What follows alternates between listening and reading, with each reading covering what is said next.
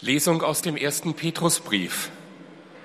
Denn auch Christus hat für euch gelitten und euch ein Beispiel gegeben, damit ihr seinen Spuren folgt.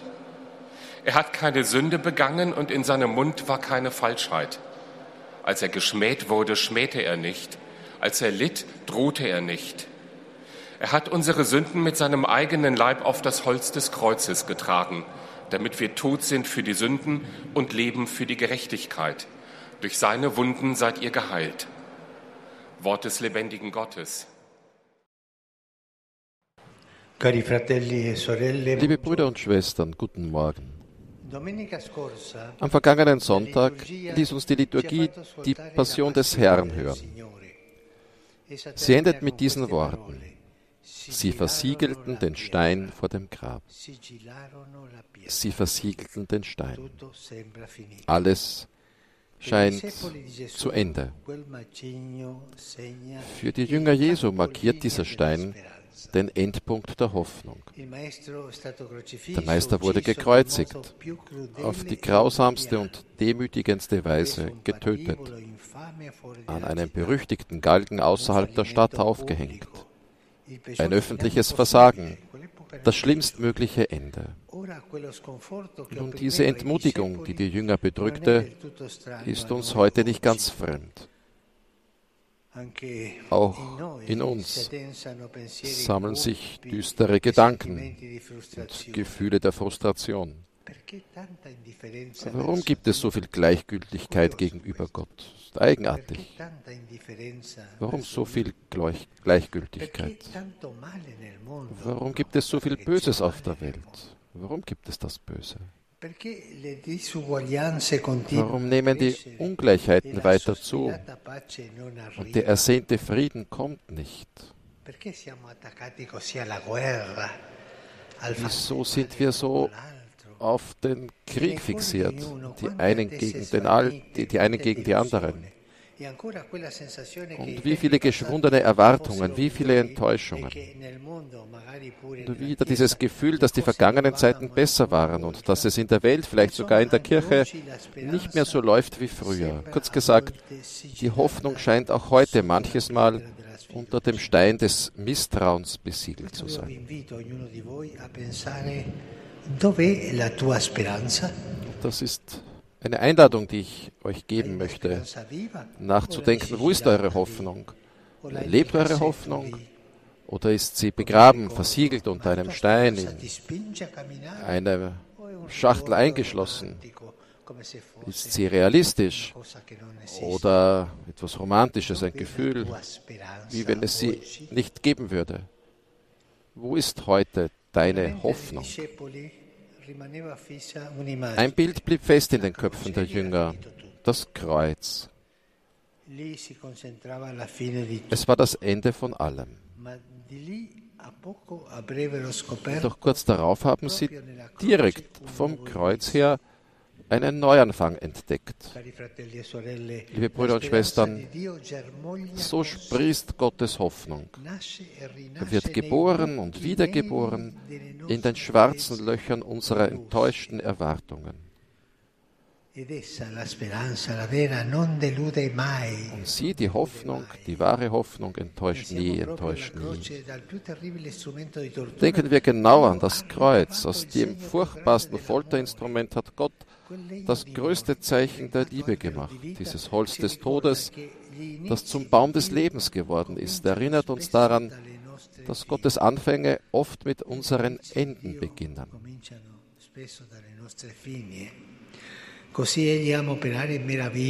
Denn er liebt es, Wunder zu wirken. Schauen wir also heute auf den Baum des Kreuzes, damit in uns Hoffnung aufkeimt. Diese tägliche Tugend, diese stille Tugend, demütige Tugend, die uns hilft aufzustehen, auf die Beine zu kommen, weiterzugehen. Ohne Hoffnung kann man nicht leben. Denken wir darüber nach, wo ist meine Hoffnung?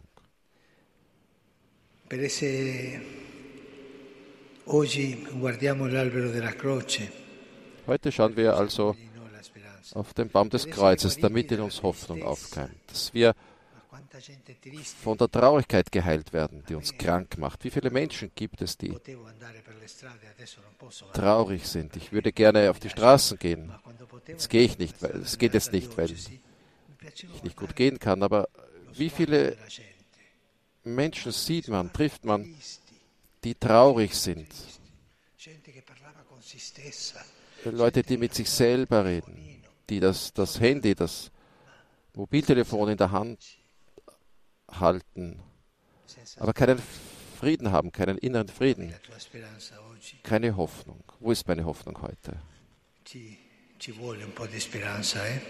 Das braucht Hoffnung. Es braucht Hoffnung, um von der Traurigkeit geheilt zu werden. Von der Bitterkeit geheilt zu werden, mit der wir die Kirche und die Welt beschmutzen. Betrachten wir den gekreuzigten Schwestern und Brüder. Und was sehen wir? Wir sehen Jesus entblößt, nackt und verwundet. Jesus gefoltert. Das ist das Ende von allem. Aber dort ist unsere Hoffnung.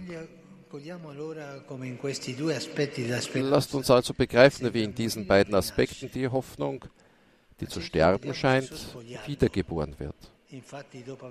Zuerst sehen wir Jesus entkleidet. Nachdem sie ihn gekreuzigt hatten, verteilten sie seine Kleider durch das Los. Gott entblößt. Er, der alles hat, lässt sich alles nehmen. Aber diese Demütigung ist der Weg der Erlösung. So siegt Gott über unsere Trugbilder. Tatsächlich fällt es uns schwer, es auszuziehen, um die Wahrheit zu sagen. Wir kleiden uns mit Äußerlichkeiten, die wir suchen und pflegen, mit Masken, um uns zu tarnen und uns besser zu zeigen, als wir sind. È un po' l'abitudine del maquillage, maquillage interiore, sembrare migliore degli altri. Es ist immer ein bisschen Verkleidung, Theater spielen, um uns besser zu zeigen als andere. Wir denken, dass es wichtig ist, anzugeben, damit andere gut über uns reden. Und wir schmücken uns mit Schein und Überflüssigem. Aber auf diese Weise finden wir keinen Frieden. E tu ti guardi allo specchio con la faccia brutta che hai, ma vera, quella che Dio ama, non quella, quella macchiata, no. E Gesù, spogliato di tutto, ci ricorda che la speranza. Von allem befreit erinnert uns Jesus daran, dass die Hoffnung wiedergeboren wird indem wir die Wahrheit über uns sagen, indem wir Doppelzüngigkeit loslassen, indem wir uns von der friedlichen Koexistenz mit unseren Falschheiten befreien. Manches Mal haben wir uns schon sehr daran gewöhnt, Falschheiten, Lügen zu sagen, damit die Wahrheit zu verstellen. Aber woher kommen denn diese Falschheiten in uns selber? Aber das loszulassen, das ist eben nötig. Zurück zum Herzen, zum Wesentlichen, zu einem einfachen Leben, befreit von vielen unnützen Dingen, die die Hoffnung ersetzen. Heute, wo alles komplex ist und wir Gefahr laufen, den Faden zu verlieren, brauchen wir die Einfachheit, um den Wert der Nüchternheit, des Verzichts, der Reinigung dessen, was das Herz verschmutzt und uns traurig macht, wiederzuentdecken.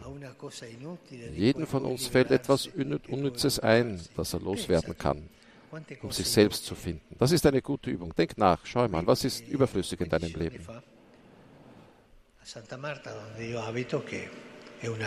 Vor einigen Tagen in Santa Marta, wo ich wohne, ein Gasthaus für viele Menschen. Da hat jemand gesagt, die Heilige Woche wäre eine gute Gelegenheit, ein bisschen in der Garderobe nachzuschauen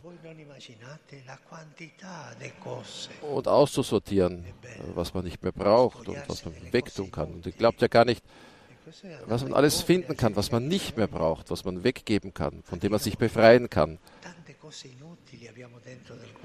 Wie viele unnötige Dinge haben wir im Herzen, aber auch außerhalb im Leben. Schaut deine Dinge an und, und äh, säubert, äh, mustert aus, schaut ins Herz. Schaut einmal nach. Ihr wisst das, das ist, stimmt doch, oder? Freilich, natürlich. Wie viele äh, Einbildungen, Illusionen, Dummheiten sind denn da? Und halten wir uns an die einfachen Dinge, an die ehrlichen Dinge. Das ist eine gute Übung. E wir werfen einen zweiten Blick auf das Kruzifix und sehen Jesus verwundet. Das Kreuz zeigt die Nägel, die seine Hände und Füße durchbohren. Seine Seite offen. Aber zu den Wunden des Körpers kommen die der Seele hinzu. Jesus ist allein, verraten, e ausgeliefert und verleugnet von den Seinen. Das waren seine Jünger, seine Freunde. Verurteilt von religiöser und ziviler Macht. Und er fühlt sich sogar von Gott verlassen. Am Kreuz erscheint auch der Grund für diese Verurteilung. Das ist Jesus, der König der Juden. Das ist ein Hohn.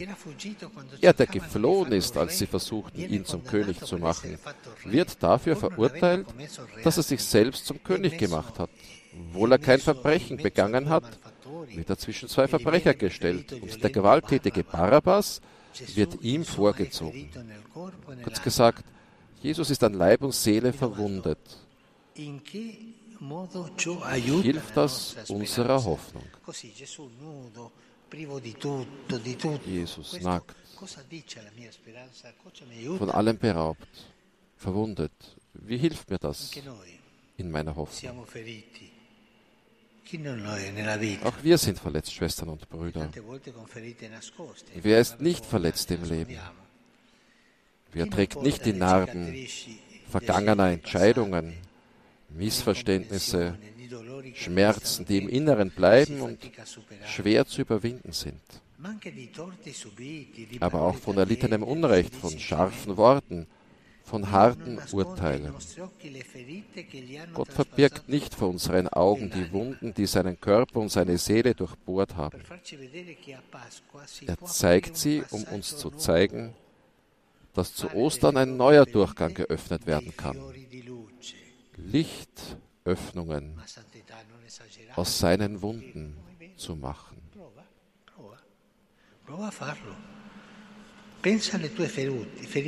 Denk an deine Wunden, die du allein kennst, die verborgen in deinem Herzen sind.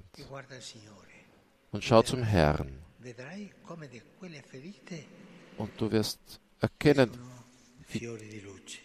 diese Wunden, Öffnungen, lichtdurchlässig werden können. Er liebt und vergibt denen, die ihn verletzen. So verwandelt er Böses in Gutes, so verwandelt er Schmerz in Liebe. Es geht also nicht darum, von Leben ein wenig oder viel verletzt zu werden, sondern darum, was mit diesen Wunden zu tun ist. Den kleinen, den großen.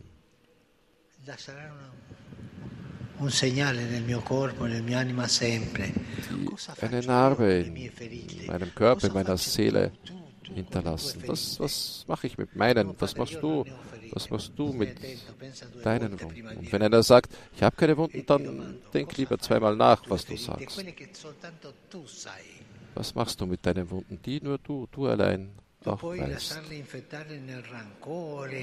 Du kannst sie im Groll und in der Traurigkeit fixiert lassen. Oder du kannst sie mit denen von Jesus vereinen sodass auch diese Wunden leuchten. Che non tollerano le proprie ferite e cercano nel suicidio Denkt einmal daran, wie viele junge Leute, junge Leute es gibt, die es nicht aushalten, verletzt zu sein eh? und dann Suizid begehen.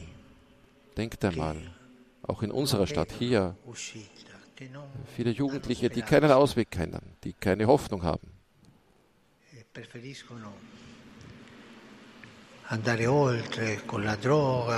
die es vorziehen, aus dieser Welt zu flüchten mit Drogen und anderen Mitteln. Denk darüber nach.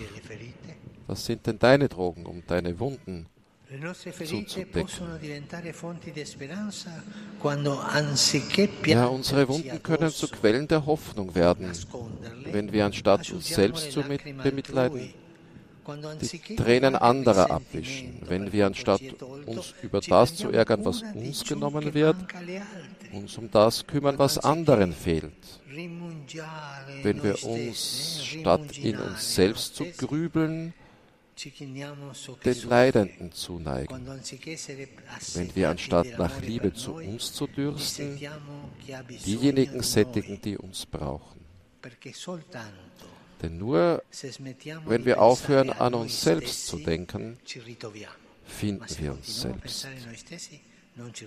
Aber wenn wir immer an uns selber denken und nicht aufhören, dann finden wir uns nicht.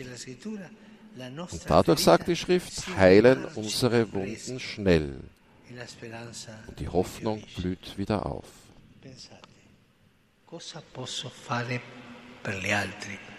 Denkt darüber nach, was kann ich für die anderen tun? Ich bin verwundet.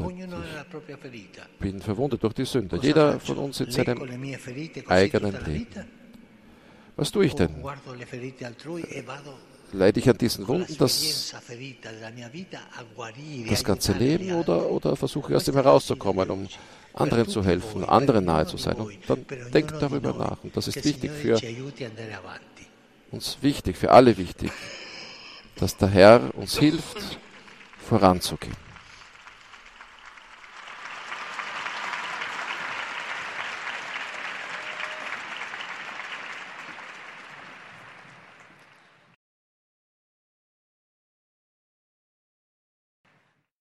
Die Gläubigen deutscher Sprache möchten Ihnen ihre herzliche Zuneigung und aufrichtige Verbundenheit bekunden und versichern Sie zugleich Ihres Gebets in allen Anliegen Ihres universalen apostolischen Dienstes. Zum Schluss dieser Audienz singen wir gemeinsam das Vaterunser in lateinischer Sprache. Danach wird der Heilige Vater den apostolischen Segen erteilen. Gern schließt er darin ihre Angehörigen ein, besonders die Kinder, die älteren Menschen und die Leidenden. Er segnet auch die Rosenkränze und die übrigen Andachtsgegenstände, die Sie dafür mitgebracht haben. Es folgt jetzt eine Zusammenfassung der Katechese des Heiligen Vaters in deutscher Sprache. Liebe Brüder und Schwestern, für die Jünger bedeutete das Kreuz Jesu das Ende all ihrer Hoffnung. Aber gerade vom Kreuz aus schenkt Gott einen neuen Anfang. Dieses Folterwerkzeug wird zum Zeichen der Liebe, der Marterpfahl zum Baum des Lebens. Gott schenkt dort einen neuen Anfang, wo wir am Ende sind. Wenn wir das Kreuz betrachten, sehen wir den Herrn entblößt und verwundet. Während wir Bestätigung in Äußerlichkeiten suchen und bemüht sind, mit ihrer Hilfe den Schein zu wahren, konfrontiert uns der Herr nackt und bloß mit der Wahrheit über uns selbst. Der Gekreuzigte, dem alles genommen ist, zeigt uns, dass dort neue Hoffnung entsteht, wo wir wieder zum einfachen, lauteren und Wesentlichen zurückfinden, wo wir zu Verzicht bereit sind und uns von überflüssigem Ballast befreien. Beim Anblick des Gekreuzigten werden wir sodann auch seiner Wunden gewahr, seiner Verletzungen an Leib und Seele, die am Kreuz ebenfalls zu Zeichen der Hoffnung werden, weil der Herr seine Peiniger dennoch liebt und ihnen vergibt. So verwandelt er Böses in Gutes und Schmerz in Liebe. Angesichts unserer eigenen Verletzungen lädt er uns ein, mit den anderen wirklich Mitleid zu empfinden und ihnen beizustehen. Solche selbstlose Liebe bringt Heil uns und den anderen und schenkt österliche Hoffnung. Der Heilige Vater richtet nun einen kurzen Gruß auf Italienisch an die deutschsprachigen Gläubigen. Saluto con affetto i fedeli di lingua tedesca. Uniamoci interiormente al Signore nella celebrazione del Sacro Triduo, della sua morte e risurrezione, affinché ci rinnovino in noi la fede, la speranza e la carità. Von Herzen grüße ich die Gläubigen deutscher Sprache. Vereinen wir uns innerlich mit dem Herrn wenn wir die Feier der heiligen drei Tage seines Todes und seiner Auferstehung begehen, auf dass sich Glaube, Hoffnung und Liebe in uns erneuern. Santo Padre, i fedeli di lingua italiana desiderano esprimerle filiale affetto e sincera fedeltà e pregano per tutte le intenzioni del suo universale ministero apostolico.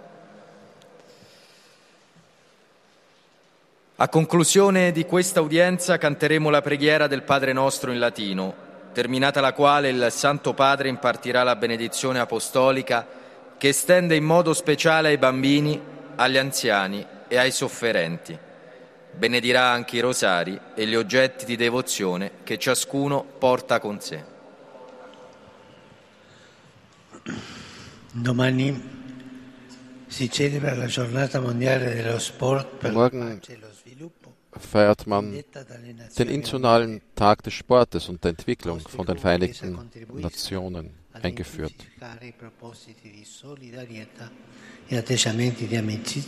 Und auch die Kirche möchte sich beteiligen an der Initiative um Brüderlichkeit und Miteinander in der Welt zu fördern. Commemorando la sua morte ingiusta, ricorda in Marte Pecolare tutte le vittime dei crimini di guerra. In dieser Karwoche, in der wir vor allem an das Leiden Christi schauen, will ich vor allem an all diese, an all die Opfer, ungerechten Opfer des Krieges und der Gewalt denken. Und ich rufe euch alle auf, für sie zu beten, dass die, die Schlimmes tun, sich bekehren. Davanti la croce mio pensiero va alle mamme, alle mamme dei soldati ucraini e russi. Dem Schauen auf Maria unter dem Kreuz möchte ich an die Mütter denken, vor allem an die Mütter der Soldaten in der Ukraine und Russlands, die sterben. Es sind die Mütter, Mütter dieser Gefallenen, der Toten. Beten wir für diese Mütter. Ich heiße die italienischsprachigen Pilger herzlich willkommen. Insbesondere grüße ich die Athleten von Guidonia Montecelio und dem Institut Savini San Giuseppe von Teramo.